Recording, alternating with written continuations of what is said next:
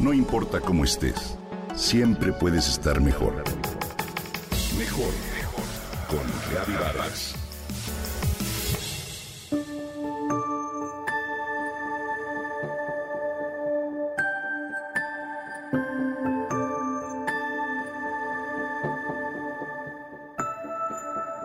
Esta es la historia de Eva.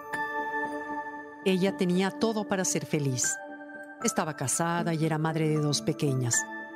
Tenía además un importante cargo como gerente nacional de una gran compañía, por lo que debía viajar de manera constante, pero eso no era problema porque contaba con el apoyo total de su esposo.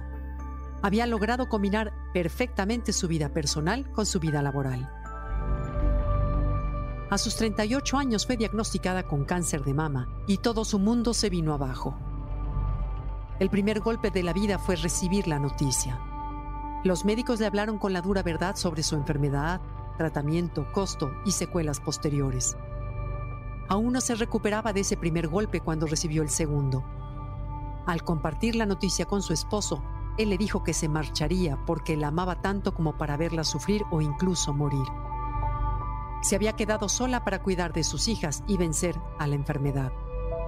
A pesar de todo, Eva se puso de pie y decidió luchar, pero faltaba un golpe más que no se esperaba.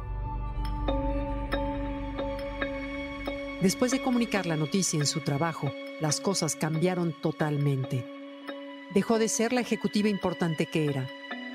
Debido a su tratamiento oncológico, tuvo que solicitar muchas licencias para atender su salud lo que afectó la productividad en el área que ella gerenciaba. Y a pesar de que estaba en la mejor disposición de seguir colaborando en la medida de sus posibilidades, la realidad era que no estaba bien y aportaba poco o nada en el trabajo. Después de año y medio de tratamientos y cirugías, Eva finalmente estuvo lista para regresar a su trabajo. Pero la compañía no estuvo lista para recibirla. Sugerencia que temporalmente había sido ocupada por alguien más no le fue devuelta. La integraron a un área totalmente distinta en la que ella no tenía experiencia y necesitaba de mayor esfuerzo físico para desarrollar su trabajo que, obviamente, por su condición de salud, no podía realizar. Comenzaron los llamados de atención y reportes por bajo desempeño, hasta que, finalmente y después de mucha presión, se vio obligada a renunciar.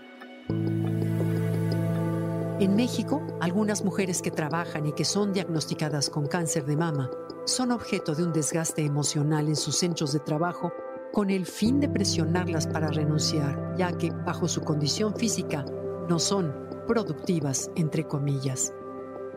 Sus empleadores no tienen empatía y no se detienen a pensar en el aspecto humano, emocional o económico por el que atraviesan y que deben enfrentar muchas veces solas un proceso de tratamiento y recuperación. Las cifras de despidos injustificados en México por casos de discriminación por algún tipo de cáncer no son precisas. En 2019, el Consejo Nacional para Prevenir la Discriminación, CONAPRED, registró más de 500 quejas y reclamaciones por presuntos actos de discriminación por motivos de salud. La abogada laborista Irene Lira explica que no hay muchas mujeres con cáncer que lleguen hasta la demanda por discriminación debido a múltiples factores como desconocimiento de las leyes mexicanas, desconfianza en las autoridades o en la justicia, por supuesto el evidente desgaste físico y emocional que ya padece la persona enferma y prefiere gastar su energía en combatir al cáncer y salvar la vida. En octubre, conmemoramos el mes de la sensibilización sobre el cáncer de mama. Como sociedad, Tendríamos que ser más empáticos con esa colaboradora, compañera de trabajo, amiga, madre, esposa, hermana, hija o conocida que enfrenta muchas veces su cáncer sola.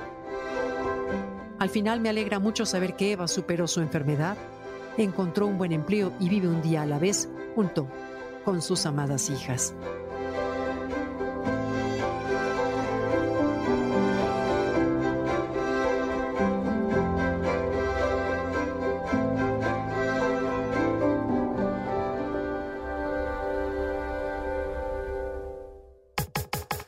Comenta y comparte a través de Twitter. No importa cómo estés, siempre puedes estar mejor. Mejor, mejor, mejor. Con Gaby Vargas.